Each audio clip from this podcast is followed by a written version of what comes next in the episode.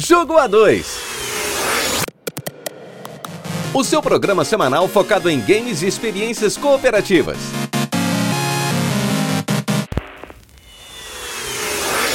O Jogo A2 é um programa totalmente independente que reflete apenas a opinião de quem o apresenta. O conteúdo é feito visando a informação e entretenimento e em momento algum tem o intuito de ofender ou chatear alguém. Se você gosta do que você ouve aqui, considere nos apoiar avaliando os nossos episódios no seu agregador de podcast favorito, ou então compartilhando esse episódio com seus amigos.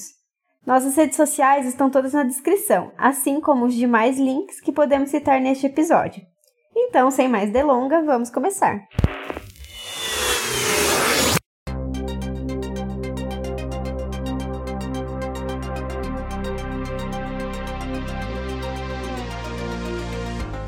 Olá, heróis e heroínas, sejam muito bem-vindos mais uma vez ao Jogo A2. Eu sou o Léo Oliveira.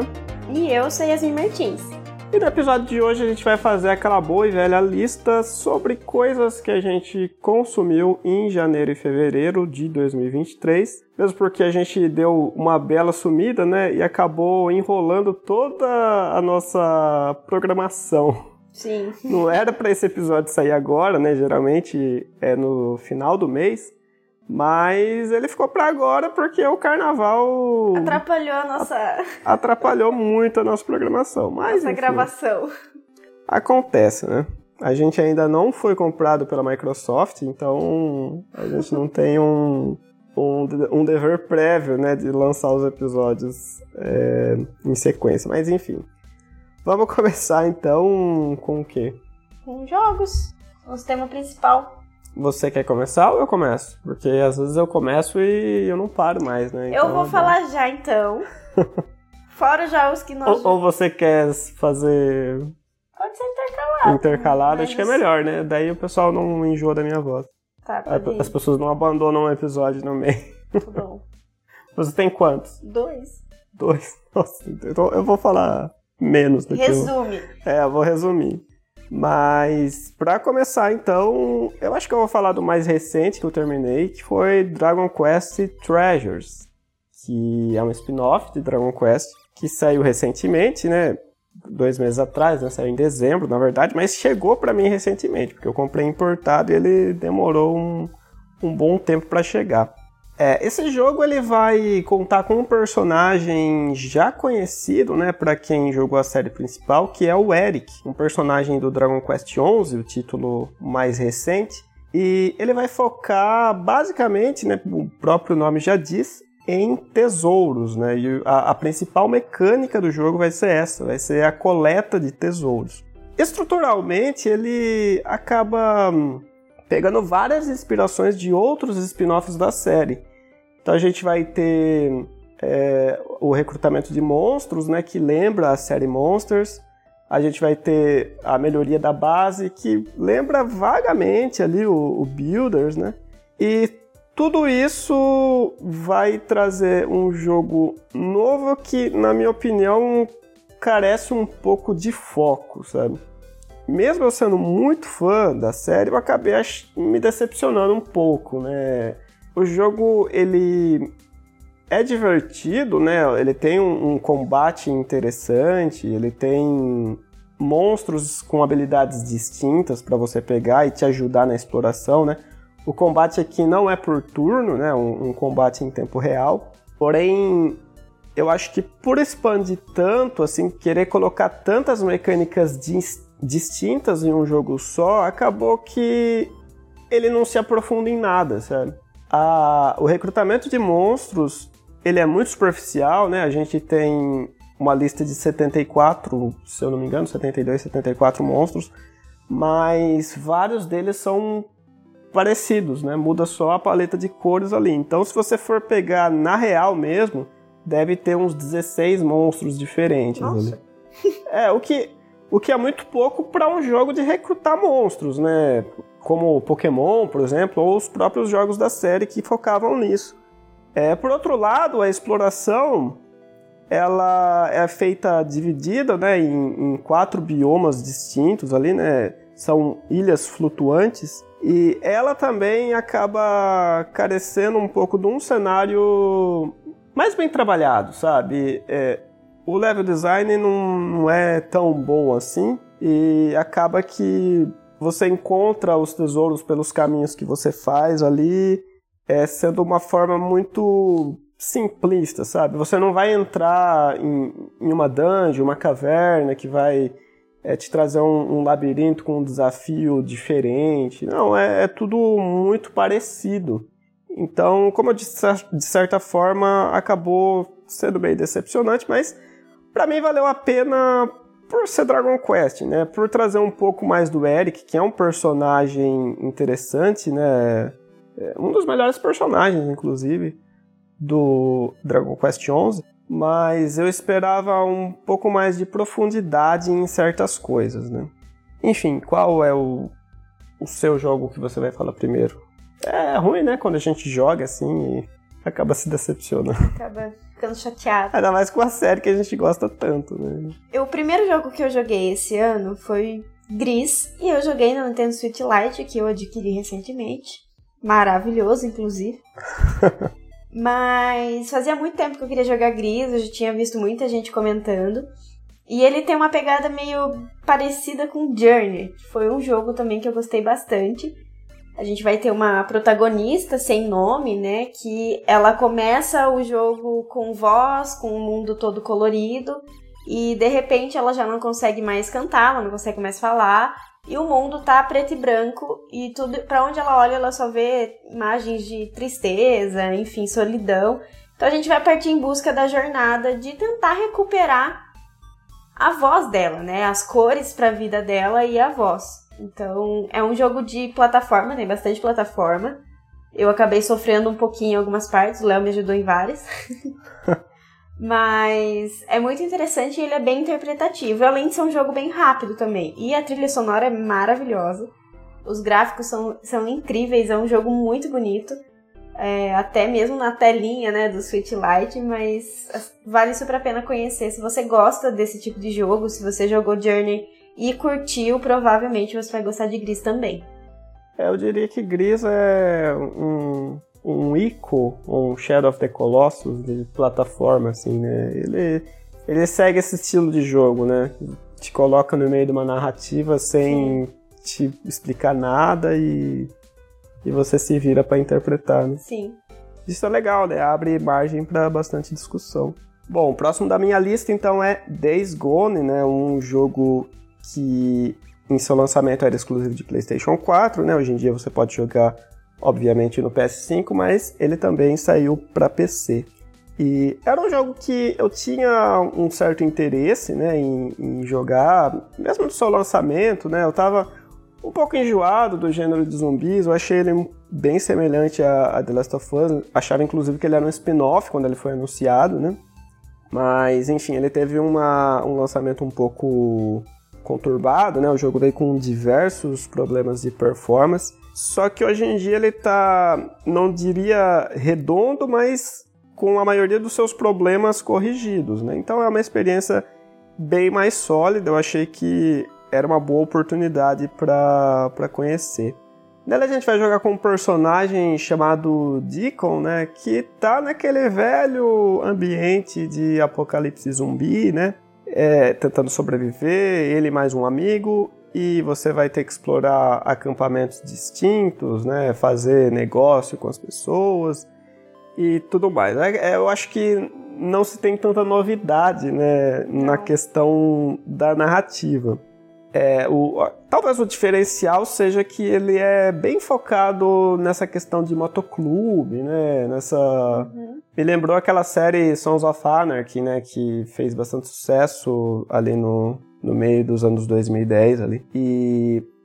Assim, olhando hoje em dia, né? Como eu não tive a experiência com o lançamento, hoje em dia, como eu disse, é uma experiência mais sólida, né? Você tem um mundo aberto a se explorar ali. Mas, particularmente, eu achei que muitas atividades do jogo são parecidas, né? Isso é um mal de vários jogos de mundo aberto, né? Então você vai ter acampamentos para desmantelar ali, né? Para derrotar os inimigos, que viram pontos de viagem rápida depois. E você tem vários deles, né?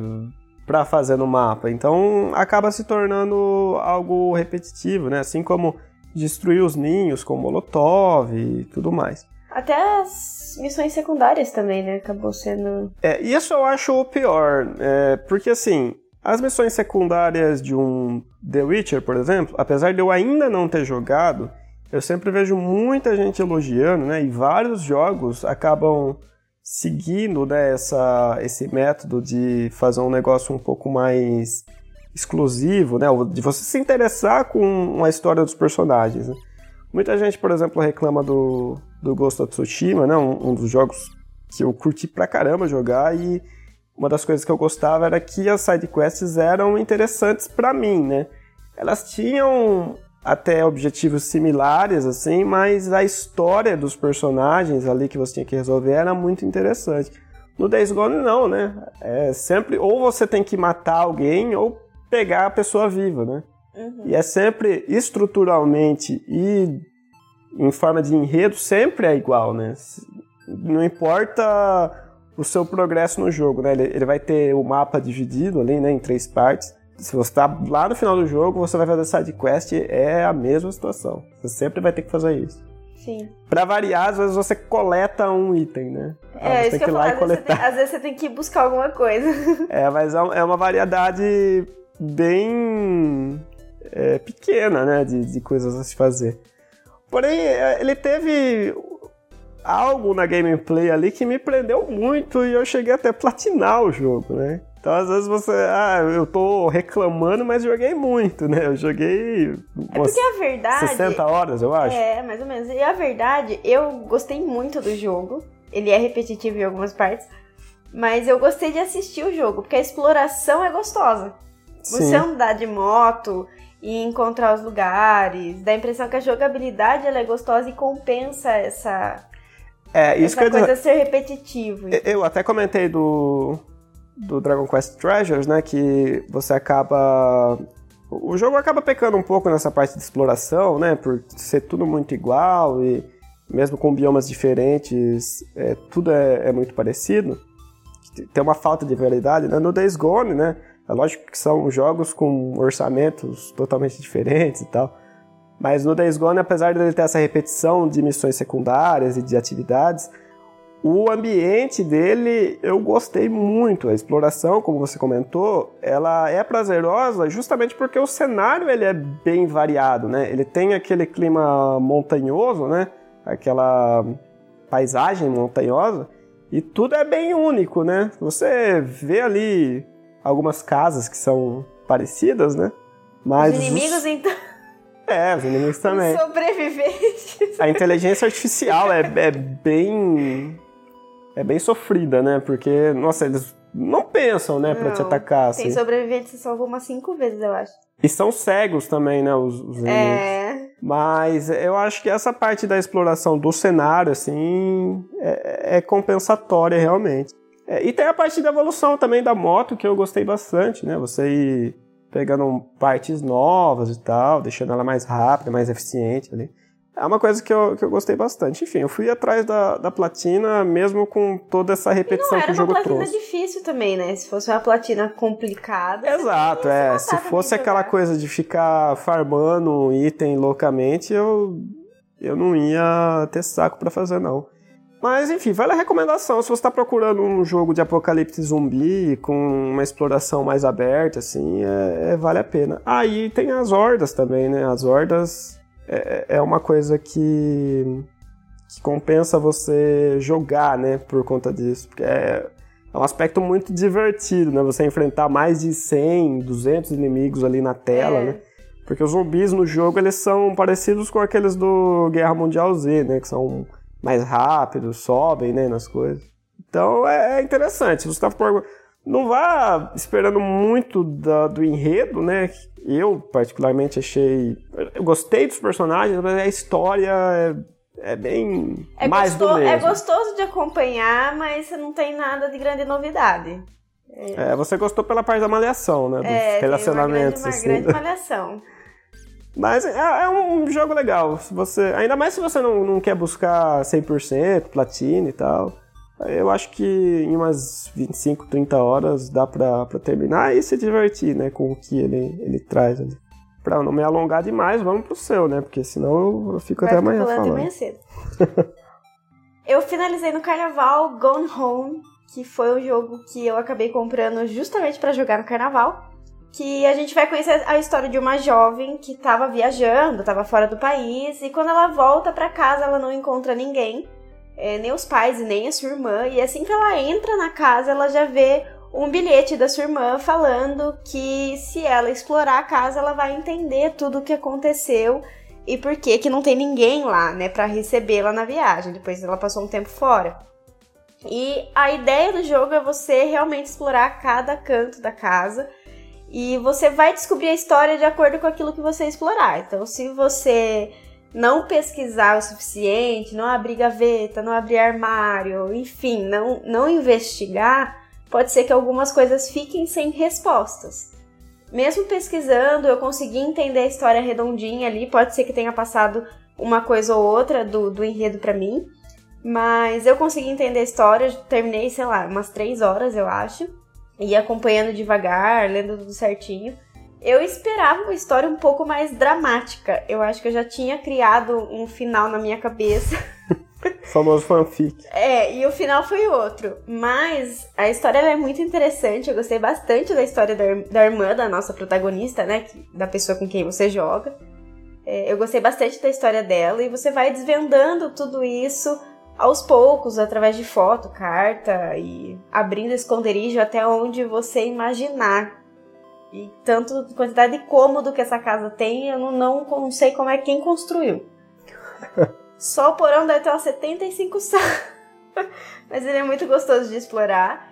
É, o gráfico não é lá aquelas coisas, nem a trilha sonora, mas o foco mesmo é na história. E eu acho que ele, ele cumpre o que ele promete ali, ele entrega o que ele promete. Mesmo eu esperando uma coisa um pouquinho mais assim, né? Talvez mais surpreendente. Eu acho que ele lembra o. É aquele famoso Walking Simulator, né? Mas ele lembra o What Remains of Edith Finch, né? Que Que você eu também joguei. É, lembra também. mesmo. É uma exploração, você não tem combate, você não tem nada ali. Você só vai abrir gaveta e abrir armário. É mais focado na história mesmo. Mas e o seu? Qual que é o próximo? Da sua lista infinita. Bom, o próximo da minha lista infinita, que não é tão infinita quanto o meu backlog, é High on Life, um jogo de FPS lançado também no final do ano passado pro Xbox e para PC, né? Ele saiu diretamente do Game Pass. E eu acho que a maior o maior chamariz dele é que ele é feito pelos criadores, eu não sei se é muito bem eles fizeram um enredo, se é só a arte, mas eu sei que tem o envolvimento dos criadores do Rick and Morty, né? Então, vários personagens, várias piadas ali vão lembrar bastante o humor do, do desenho, né? Caso você curta. Eu comecei ele de uma maneira bem despretensiosa, assim, né? Ele é um FPS, é um gênero que eu não, não jogo tanto, né? O único FPS que eu faço questão total de jogar é o Doom, né? Sempre é, que tem um lançamento de Doom eu fico ansioso, né? Mas ele me surpreendeu em alguns aspectos, né? Em outros nem tanto. É, eu acho que o, o foco principal do jogo é o humor, né? Ele é muito engraçado. Eu, eu, eu gargalhava em certas partes, assim, que ele, ele fazia piadas que eu não esperava. E lembrando que é um humor um pouco mais puxado para um humor mais pesado, né? É, tal como é o como Rick ele, and Morty, é, né? Ele tem a mesma, mesma pegada do Rick and Morty. Não é um jogo, apesar de ter uma aparência mais infantil, ele não é um jogo infantil. É, ele é bem colorido, né? Os gráficos dele, inclusive, eu achei bonitos, né? Eles são diferentes, são mais coloridos, assim. É, mas eu senti que tem uma, uma carência de um polimento em, em algumas partes. Inclusive, tem uma parte que eu consegui atravessar uma parede que estava sem textura, assim. Eu consegui atravessar o cenário do outro lado. Se você explorar a parte de cima, eu estava procurando o- os itens opcionais ali, você conseguia atravessar do outro lado do cenário, sabe? É, e, e assim, se você passa pela área ali de boa, só derrotando os inimigos, talvez você não perceba. Mas se você fica querendo explorar, há diversas partes que ficaram, acho que meio que sem polimento, sabe? Mas enfim, no jogo a gente vai jogar com um adolescente, né, que é introvertido ali, né, ele, ele fica só no seu quarto, jogando videogame e tal. No começo tem até um, um, um, easter egg com o Doom, né? Você joga um jogo ali que, que imita né, o Doom. É, e aí a irmã dele chega no quarto, fala que os pais foram passar um, um, tempo fora, né? Um final de semana fora. E ela vem ali com drogas, né? Pra eles usarem. É o momento até que você escolhe o seu personagem. Esse é o tipo de humor que você está falando que não é uhum. recomendado, né? E acontece que nesse meio tempo alienígenas invadem a Terra e esses alienígenas é, eles têm como objetivo pegar os humanos para fumar esses humanos. Eles usam os humanos como droga. É, é... é nesse nível. Pois é, aí você, junto com, com a sua irmã, né, tem que resolver ali a situação. Você acaba pegando uma arma alienígena que fala. ela fala, né? não só ela, como todas as armas que você pega, elas também falam. Inclusive, elas falam pra caramba. Durante todo o jogo, ela vai estar tá conversando com você, né? E é justamente ela que vai puxar a narrativa, né? Ela que vai fazer as piadas, que vai ter a reação. Porque o seu personagem não fala, o seu personagem é, é mudo, né? Tipo daqueles RPGs antigos, né? Japoneses. O personagem, ele, ele não tem reação a nada. Você te, até tem opções, né? Pra escolher em alguns diálogos. Mas quem vai fazer todo, toda a narrativa ali é a arma. Enfim, o jogo, ele não reinventa a roda, ele não traz nada de muito novo assim para quem já conhece FPS, né? Para quem conhece jogos de, de tiro em primeira pessoa, mas ele é extremamente engraçado. Então, por isso eu acho que vale a recomendação. Porém, tem uma observação muito importante que ele não foi localizado, né? Ele não tem dublagem em português, o que seria perfeito, eu acho, né? Isso seria Talvez até com os mesmos dubladores de Rick and Morty, alguém que tivesse trabalhado na série. Exato, não, seria, esse seria o mundo ideal, a Já dublagem. Já sabe mais ou menos o, o esquema, né, desse tipo o estilo de, piada, estilo né? de piada, é. é. até fazer referências do, uhum. do, do, próprio país, né, aqui, né, porque para um jogo de humor você tem que ter essa localização, porque às vezes várias piadas podem não fazer sentido se você não conhece a cultura, né, do, do outro país, né. Sim pior ainda é que nem ao menos legenda em português ele tem. Então, você pode acabar perdendo muito do jogo se você não tem domínio nenhum da língua, sabe? Ou até se você tem um pouco de noção, às vezes você acaba perdendo muita coisa mesmo, porque ele trabalha bastante, né, com gírias, né, com, com situações ali, é, como eu disse, da cultura americana, né. Mas, enfim, caso você não tenha problema com isso, é um bom jogo. Acho que você vai dar boas risadas. No mínimo, né? No mínimo, é. O que a gente espera. Pra falar de um jogo que eu ainda estou jogando, mas que tá na boca do povo aí, que é Hogwarts Legacy. Eu comprei o jogo na pré-venda, peguei o físico, então acabou demorando alguns dias a mais para chegar. Mas não me arrependi, o jogo tá lindo até agora, tá com umas 15 horas mais ou menos de jogo. E tá com muita coisa para explorar. Eu tô. Eu, como fã de Harry Potter, quero platinar, talvez, pegar todos os itens colecionáveis, porque tem diversas referências, né, aos filmes e aos livros. Mas nós vamos acompanhar a história de uma jovem bruxa que chega em Hogwarts no quinto ano já. E ela tem um dom especial que é de ver magia ancestral. E por conta disso tem um monte de gente atrás dela querendo pegar, enfim. Porque tá todo mundo envolvido numa guerra com goblins. Então, eles precisam desse poder dela para desvendar algumas coisas. Então, ela também acaba se envolvendo nisso, porque ela, junto com um professor dela, tenta desvendar o que está acontecendo, tenta entender, ao mesmo tempo que ela também frequenta as aulas de Hogwarts, né? Então, a gente vai aprendendo feitiços novos, vamos frequentando as aulas, cumprindo missões secundárias, que até agora eu achei bem interessante, uma ou outra que é mais sem graça. Mas por enquanto estou gostando bastante, vamos ver como é que a história vai, vai seguir, né?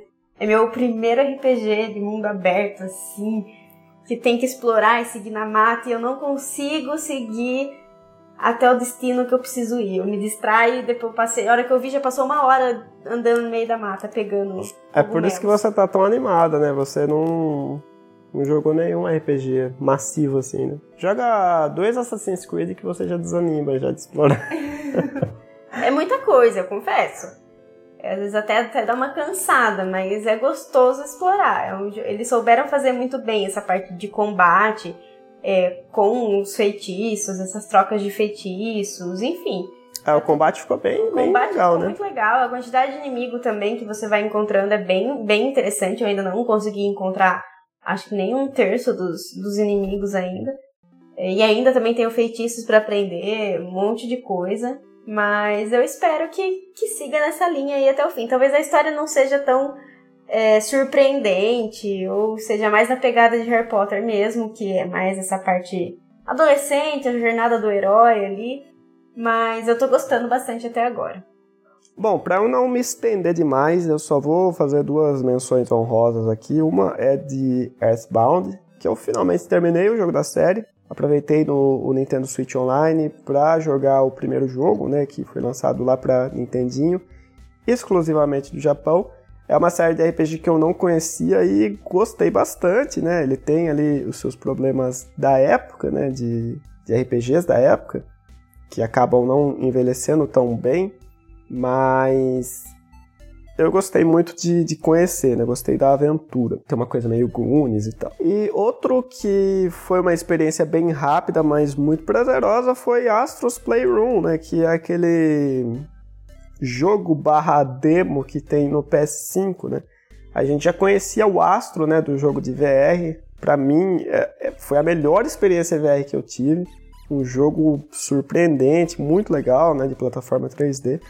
E no PS5, a gente vai ter uma demo, né, para apresentar as funcionalidades do controle. Só que ela funciona como um, um mini jogo ali também, né? Você vai ter vários mundinhos, né, para explorar, várias fases e tal. Você vai é, andando como se fosse andando né, por, por dentro do PS5 e também conhecendo um pouco da história da plataforma, né? Você vai pegando os consoles antigos e tal. Eu achei sensacional, acho que se você pegou um PS5 ou vai pegar, é uma demo obrigatória de se conferir. É, porque ele não funciona apenas como um jogo legal de mostrar as funcionalidades do controle, mas também como uma aula, né, do que foi o PlayStation e até onde ele chegou, né? Então, recomendo totalmente. Se você também tiver acesso ao PlayStation VR, né, eu recomendo fortemente o, o Astrobot, né, que é o jogo inicial dele. Muito bom. Mas bom, para dar continuidade, a gente vai para livros ou séries e filme. O que você quer falar? Vamos falar sobre filmes e séries que tem mais coisa, porque livros a gente sempre traz um por cada. é, eu tenho um só. Para começar, nós finalmente assistimos Um Lugar Silencioso 2 e foi uma decepção. Foi, mas acho que vale a pena assistir. Né? A gente tem a continuação do filme maravilhoso que foi aquele primeiro. Acho que foi um dos melhores filmes de suspense barra terror aí para mim. Eu acho que eles fizeram tudo muito bem sem precisar falar muita coisa, sabe? Eles entregaram muita coisa no primeiro filme e no segundo eu esperava mais. Simplesmente. É, o primeiro a gente foi até no cinema assistir, né, Sim. né, inclusive. Foi uma experiência, é uma experiência diferente também é no cinema. É. Mas o 2 eu também achei que ficou bem aquém do, pra uma sequência, né, comparado ao primeiro. Ele até mostra, né, um pouco ali de como começou, né, o surto e tudo mais, né, essa invasão alienígena. Aí. Mas no fim foi Comparando aquele... com o primeiro, foi um filme ok, né? É, ele foi um, um mais do mesmo com menos, parece, né? É, as relações ali são bem menos interessantes do que o primeiro, né? E as situações que os personagens se encontram também, eu, eu acabei não me conectando muito, não. Outro filme que nós assistimos, que também ficou ali na categoria de um filme ok, foi o Pare do Olho Azul. É, aqui a gente vai conhecer a história de um detetive particular que é contratado para investigar uma série de assassinatos de jovens na Academia Militar dos Estados Unidos. E quando ele chega lá, ele conhece o cadete Edgar Allan Poe. É, é, é, esse mesmo que você está pensando. É, é esse mesmo. que tá tentando ali também desvendar as coisas, ele consegue enxergar as coisas de um modo diferente, então esse detetive chama ele para dar uma ajudada ali para eles tentarem resolver o que, que tá acontecendo. Eu gosto muito de Edgar Allan Poe, é, o escritor, né? Ali a gente tem uma homenagem ao escritor. E eu gostei muito daquele ator, por sinal, ele fez Harry Potter. Mas, apesar de ter um plot twist no fim do filme que eu não estava esperando, eu achei bem ok a investigação. Não tem nada muito emocionante, assim, daquela coisa que se fica tentando desvendar junto, sabe? Aquele mistério que você também quer resolver. Não tem nada muito disso. É, eu achei um filme bom pro padrão Netflix, né? Que é, eu acho que a Netflix às vezes ela faz umas produções muito parecidas também, né? É, eles focam muito nessa questão mais adolescente e tal. E esse, esse filme ele fugiu um pouco da, da temática. Mas, de fato, né, ele tem um, um mistério que é interessante, né? Tem um plot twist bacana no final, que eu também não estava esperando.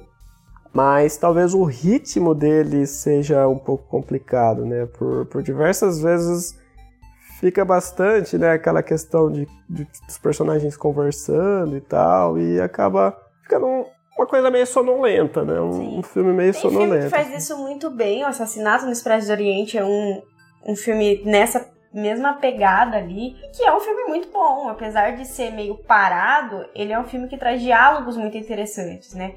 O Pálido Olho Azul não, não tem muito disso. Ele dá aquela preguiçinha de você continuar assistindo, mas você, ao mesmo tempo você quer saber o que, que vai acontecer, sabe? Então acho que vale a pena conferir se você é fã do autor, enfim, gosta de, de mistérios ali, dessa história de investigação criminal, vale a pena conferir, mas vá sabendo ali que ele tem um ritmo um pouco mais lento. É, principalmente se você é fã do autor mesmo, Sim, né? É uma Porque homenagem, na verdade. é uma homenagem e ele vai ter diversas referências ali, né? Por, por conta disso. Sim. A ele, mas enfim. É, é uma boa pedida, assim, eu acho. E o último filme que eu queria indicar para vocês, que eu assisti, acabei assistindo sem o Léo, mas foi Destemida, o filme da Netflix. A gente vai conhecer a história real de uma velejadora aí, né? Que decide dar a volta ao mundo no seu veleiro aos 16 anos de idade, só que sem assistência e sem atracar em nenhum porto. Então a gente vai acompanhar aí os seus 210 dias em alto mar todas as coisas que ela passou, tempestade, o barco virando, enfim, toda a situação dela estar tá sozinha, né? Muito nova ainda, com 16 anos. E eu acho que é um filme que vale muito a pena, principalmente é, se vocês têm aí alguém na família que gosta de velejar, como é o meu caso. Mas eu acho que vale muito a pena conhecer a história dela, porque foi uma jovem que foi realmente em busca dos seus sonhos. Então eu, eu achei legal na Netflix contar a história e o filme ficou muito bem feito. Então acho que vale a pena conferir. Sendo esse o último filme, então, o que a gente assistiu de séries? Bom, essa eu só vou fazer uma menção honrosa, que a gente tá atrasado faz uns três anos. Mas a gente terminou Mandalorian, a primeira e a segunda temporada, nós assistimos em janeiro. E estamos ansiosíssimos para a terceira temporada, a gente gostou bastante. A gente já veio aí na pegada do Pedro Pascal para se preparar para The Last of Us, que a gente também já vai comentar sobre. Mas Mandalorian é uma história incrível. Eu acho que mesmo se você não gosta tanto de Star Wars, eu acho que vale a pena conferir. Porque eles souberam fazer muito bem. E é também uma, uma série que ela tem uma pegada mais lenta. Mas ela não, não é uma série cansativa. Você nem vê o tempo passar. Porque os diálogos são interessantes. As, atuações são muito boas. E, enfim, eu dou muita risada com o Baby Yoda. E a fotografia também da é, série a série tá muito bonita. sensacional. Ela tem aquele estilo meio de filme, né? É, parece uma coisa com um orçamento bem, bem maior, alto, né? né? Do que a, a gente está acostumado em série. Mas também concordo, ela tem um, um enredo interessante. A gente vai ter uma história que se passa depois do Retorno de Jedi, né? Que é o, o sexto filme da franquia clássica do, do Star Wars. Aliás, é o terceiro, né? Dos clássicos ou sexto, contando do 1 ao 6. É, então, se você não conhece, talvez seja interessante né, ter esse conhecimento prévio, mas é, a série se sustenta por si só, né? Ele vai trazer a gente vai ter ali personagens interessantes com suas próprias histórias que vão é, dar o corpo da série ali, né? Mas se você tiver o conhecimento prévio, é lógico que fica uma experiência É, talvez seja muito até mais uma, prazerosa. uma porta de entrada, né? Pra quem não conhece tanto de Star Wars. Exato. Pode começar pelo Mandalorian e depois você vai assistindo os outros, pegando referências de personagens que aparecem em Mandalorian. É, ma- Mas- mas... eu acho que o, o impacto do último episódio da segunda temporada, Não, se é você conhece Star Wars, é muito maior. É, pra assistir o último, o último episódio da segunda temporada, eu assistiria Star Wars. Pelo menos as duas trilogias originais lá. É, é- é muito bom. E eu também tô muito ansioso pro retorno do Mandalorian. né? Já que falamos de Pedro Pascal, estamos acompanhando The Last of Us. E pra mim, é de longe, uma das melhores séries até agora do ano. Eu sei que a gente só tá em fevereiro. Mas eles estão, assim, entregando tudo que eles podem nessa série. Eu sou fã das, do- dos jogos, né? O Léo jogou, eu assisti, acompanhei o tempo inteiro. Eu acho a história do a Ellie maravilhosa. Apesar de ser clichê, a gente já saber, é, principalmente do primeiro jogo, como que as coisas vão andar ali. Não tem grandes surpresas no jogo. É, eu acho uma história maravilhosa. Ela é contada de uma maneira incrível e eles estão conseguindo reproduzir isso na série com atuações, assim, pra mim, impecáveis. É, The Last of Us é, é isso que você falou mesmo. Igual eu tinha falado também do Days Gone, né? Que eu comentei que era aquele cenário batido, né? De apocalipse zumbi e tal. Mas The Last of Us ali traz personagens muito bem construídos, né? Muito marcantes. E é, é isso que ele vai explorar. E comparando a série com o jogo, eu sei que é algo que a gente não, não deve fazer, né? Porque as mídias, elas se comportam de jeitos diferentes. Você consegue fazer algo em uma e não em outra talvez olhando as cutscenes, né, para ser mais justo, eu acho que no jogo a gente pode ter algumas situações mais dramáticas do que na série, né? Eu até comentei isso quando a gente estava assistindo, né? Não vou dar spoiler nenhum aqui. Uma parte em específico eu achei muito melhor construída no jogo, né? E a gente vai fazer esse movimento o tempo todo, né? Quem conhece o jogo, né? Quem não conhece, quem vai direto para a série, talvez se interesse em conhecer os jogos, né? Isso também é um, um bom caminho, né? É uma coisa boa, né? Vai, vai conseguir é, chamar a atenção de mais pessoas, né?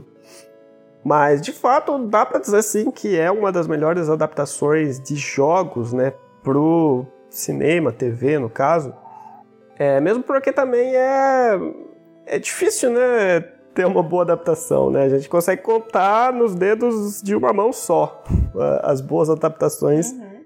de jogos pro, pro cinema e pra TV, né? E tomara que agora a série The Last of Us inspire o pessoal a fazer mais adaptações interessantes de jogos, né? Agora que, ele que eles viram que foi uma coisa rentável quando é bem feita, porque tá fazendo um sucesso É, gigantesco. então, mas- Aí que tá, é, é meio complicado porque Resident Evil mesmo, ele tem adaptações horríveis, assim, os filmes, mas foram muito rentáveis. É. Esse que é o problema. É... Por isso Tem que a seis. gente. É, por isso que tem seis filmes, né? E é, aí existem pessoas que gostam, tal, conseguem diferenciar né, os filmes dos jogos, mas quem conhece né, já pelos jogos acaba querendo né, ver um pouquinho mais de coesão ali com o que é apresentado, né? É, entra naquilo que a gente conversou sobre Uncharted, né? Eu, eu não achei Uncharted uma boa adaptação justamente porque os personagens não parecem, né, o- os personagens de Uncharted. Esse é o problema pra mim. Não me incomodo deles mudarem é, cenas da história. Afinal, eu não quero ver o jogo em tela, né? Não é isso que eu quero. Eu quero ver aqueles personagens sendo retratados de forma de uma forma bem feita, né?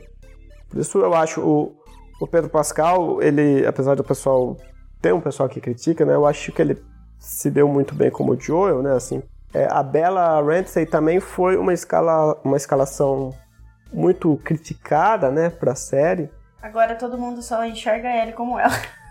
Então, eu enxergo, pessoas ainda têm uma certa resistência, né, por falar que fisicamente ela não é parecida com a personagem e tal. Mas, Mas na essência, a é essência da personagem, ela captou muito bem. É, para mim, ela é a Ellie, justamente porque ela me dá a sensação de estar vendo a Ellie em tela, sabe? A mesma é, coisa do Joel, né, com o Pedro Pascal. As situações que ela que ela tá ali, as respostas que ela dá para essas situações, é, são coisas que eu esperaria da Ellie, sabe? É, isso a gente não vê no Uncharted, por exemplo. O Pedro Pascal também, eu acho que em alguns episódios dá uma, uma certa diferença ali, mas eu acho que no, no geral dá para falar assim que ele que ele é um bom Joel. mas enfim, eu também espero, né, que a série é, mantenha a qualidade até o fim. Afinal, agora faltam dois episódios só, né, do momento que a gente está gravando aqui. E se forem fazer uma segunda temporada, que mantenham, né? Ou superem a qualidade do que eles já fizeram até agora. Né? Você tem mais alguma série que assistiu? Bom, eu não sou de assistir muita série sozinho, né? Mas de vez em quando eu assisto uns animes, né? Que você não é tão chegado assim. Eu gosto e finalmente eu conheci Berserk, que todo mundo falava que era uma história muito boa e tudo mais.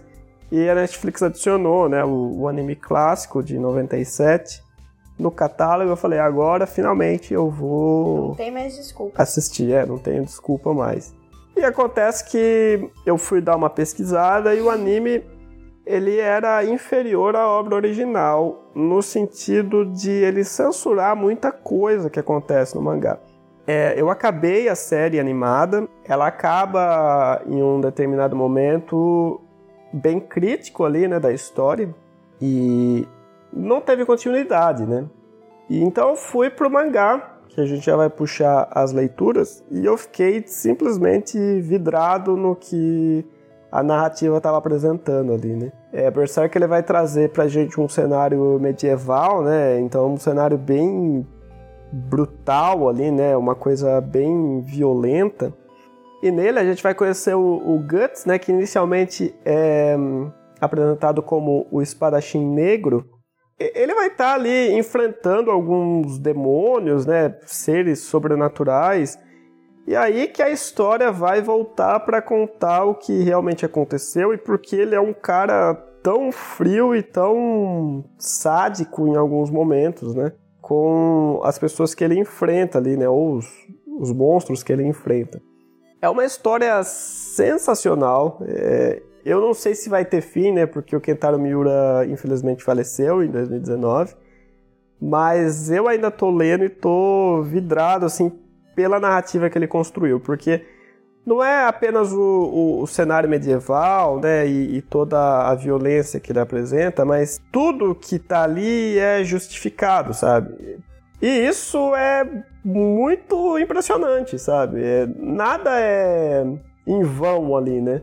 Acontecem coisas com, com os personagens que vão refletir lá na frente e, e você vai ver aquela relação complexa entre eles, né? Eu achei muito sensacional, não teve nem palavras para definir essa obra de arte que ele criou. Já quero todas as camisetas que eu puder comprar. Já. Mas depois que eu terminar de ler, talvez eu traga de novo, né? E fale o que eu achei aí da. Pelo menos do que ele escreveu até então, né? Mas e você? O que você leu nesses, nesse meio tempo? Eu li vários livros, mas vou comentar de um que foi A Máquina do Tempo. Para mim foi uma grata surpresa, né? A gente tem uma história clássica, né? Que foi publicada lá em 1895. Mas nós temos um personagem central ali, que ele é um cientista, a gente não tem nome. Ele é chamado de viajante do tempo. E ele constrói uma máquina que é capaz de viajar pelo tempo mesmo. E quando ele vai testar a primeira vez, ele é teletransportado lá para 802.701. Então ele encontra um mundo povoado pelos dóceis e pacíficos Eloys, só que ele, ele descobre que a Terra ela não é povoada só pelos Eloys. A gente também tem uma outra raça que são os Morlocks. E essa relação que o autor conseguiu fazer entre a classe rica e classe trabalhadora, é, e também o quanto a falta de desafios na vida pode afetar o intelecto de alguém, enfim, eu acho que ele fez uma relação interessantíssima e que faz com que a gente termine o livro pensando onde a gente vai estar daqui, sei lá, 700 mil anos, sabe? Que jeito que vai estar a humanidade? É, será que vai ter uma raça nova? Que jeito que a gente vai evoluir ou não, né? Então, é, é um livro interessante. Pelo jeito não, Pelo né? Jeito não. Mas é um livro interessante e bem antigo e que já naquela época ele já tinha uma visão incrível do que a gente ainda vê hoje em dia, entendeu? Então eu acho que vale super a pena conhecer. É um livro curtinho, ele deve, não deve nem ter 200 páginas. E eu acho que vale a pena, se você gosta de ficção científica ali, vale a pena conhecer sim, que é um clássico. Você, inclusive, precisa ler. Lerei. Tá anotado. Bom, mas então acho que a gente fica por aqui, né? Fazendo essas breves. Breves. Uma hora e meia de episódio. Fazendo essas, essas breves indicações, né? Eu queria falar mais do que eu consumi, mas como sempre, eu sei que vai estender demais o episódio, vai ficar cansativo. Tem que selecionar as coisas boas, as indicações boas para falar. É, não, não só boas, não mas. Não só boas, mas o que vale a pena a gente trazer por algum motivo, né? Exato. Então a gente fica por aqui, não temos mais o seu tempo para tomar. e a gente se vê na próxima semana. Até mais. Tchau!